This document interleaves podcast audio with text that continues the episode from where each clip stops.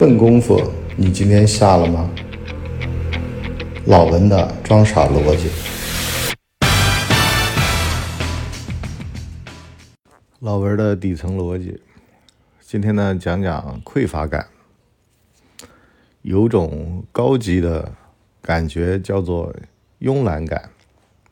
慵懒感呢，就是啊，这个被满足了之后的一点点倦怠，就显得很高级、很慵懒。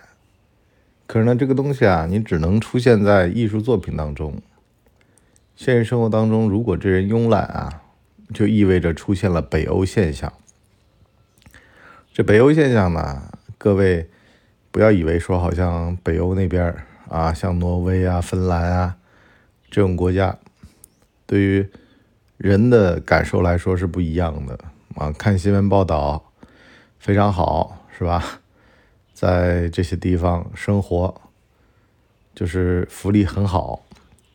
你就算不工作，收入也跟工作的收入差别不大啊，就感觉已经提早进入了社会主义。可是呢，这人就这样，你不比不知道，一比吓一跳。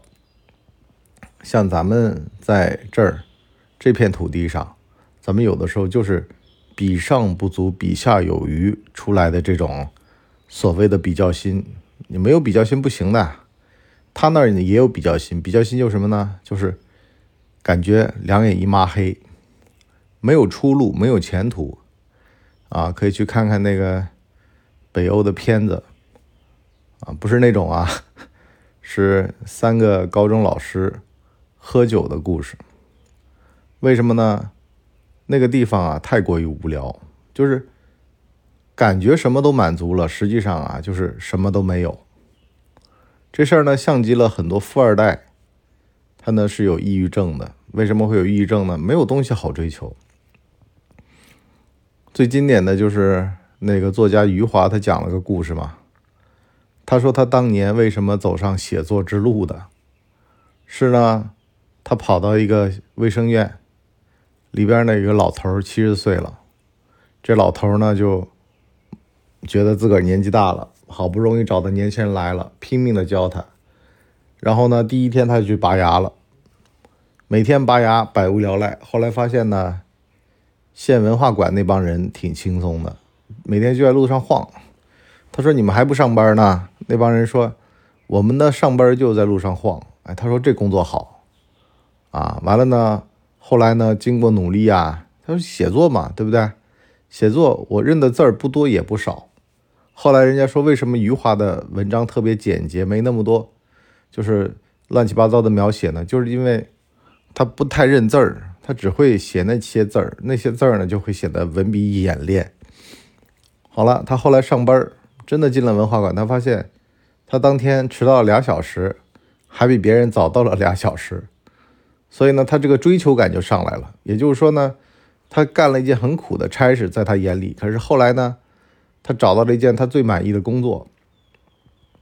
那么这个事儿呢，后来就是四个作家呢去参加一场这个演讲，就主办方问呢说：“你们为什么会走上这条作家之路？”他呢第一个上去，他呢就说啊，他自个儿当年。啊，进文化馆的这段经历，然后第二个呢，他说是莫言，莫言呢当年呢说是站岗放哨的士兵，啊，为了买双皮鞋，所以呢写作得稿费。第三个呢是王朔，王朔讲了差不多这种，就是很扯的故事。第四个是苏童，苏童啊，苏童就讲了一下，他说他当年在那个上海师范大学。后来呢，热爱文学的故事，可是呢，临上台了，他说他要改，为什么呢？因为你们都在那讲匮乏的故事，那显得我这个故事不真实了，很虚幻。什么意思啊？很多时候咱们就是没明白，这个慵懒这个事儿吧，其实是一个伪命题，你得跟分跟谁比，或者呢是，你这慵懒的劲儿啊，你是。适合于说，但是呢，不适合骗自己啊？什么意思啊？就是真想干这个事儿吧，你就得晚上不睡觉都想把它干成了。最近不是这个刘畊宏这个跳操很火吗？有人就说：“哎呦，他最近火了啊，因为这商业价值好，抖音给他流量，一周五跳。实际上他很早就在一周五跳了。健身这件事儿啊，是他一辈子喜欢的事儿。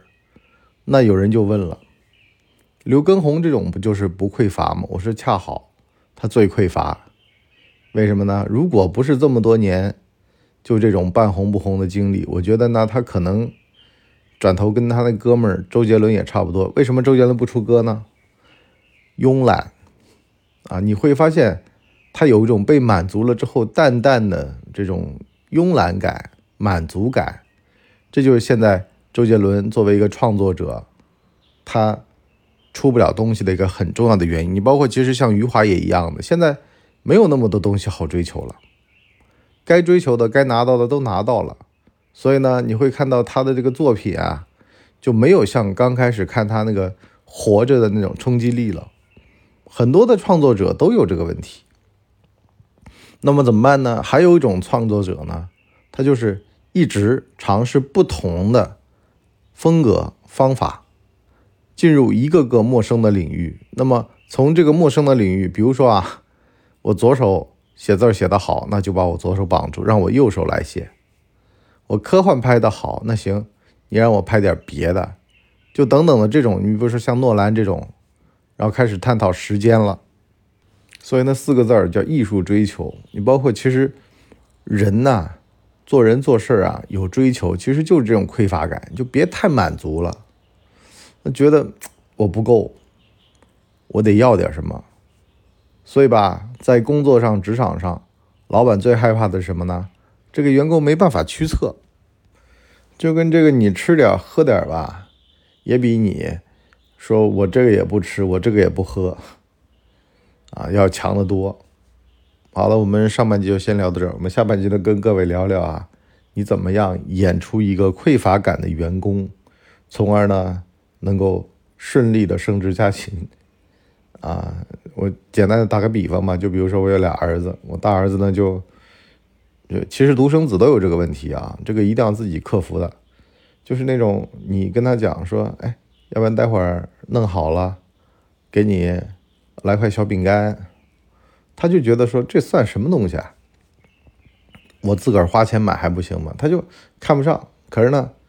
小的那个呢，他就看得上这个，当然这个年龄阶段也有关系。另外一个呢，实际上就是这个匮乏感，你好点什么，人家捏得住你，那么彼此之间他就会形成这么个默契，喂你点，慢慢慢慢就能够把你给成长起来了啊！得有个萝卜牵着，跟那另外一个什么萝卜都没用，那也就废了。好了，我们下半集跟各位聊这个逻辑，我们下半集见，拜拜。我们的节目一般在周二和周五更新，如果有加更的话，应该会是星期日。全网都叫干嘛播客。感谢您的收听，我们付费下半集再见。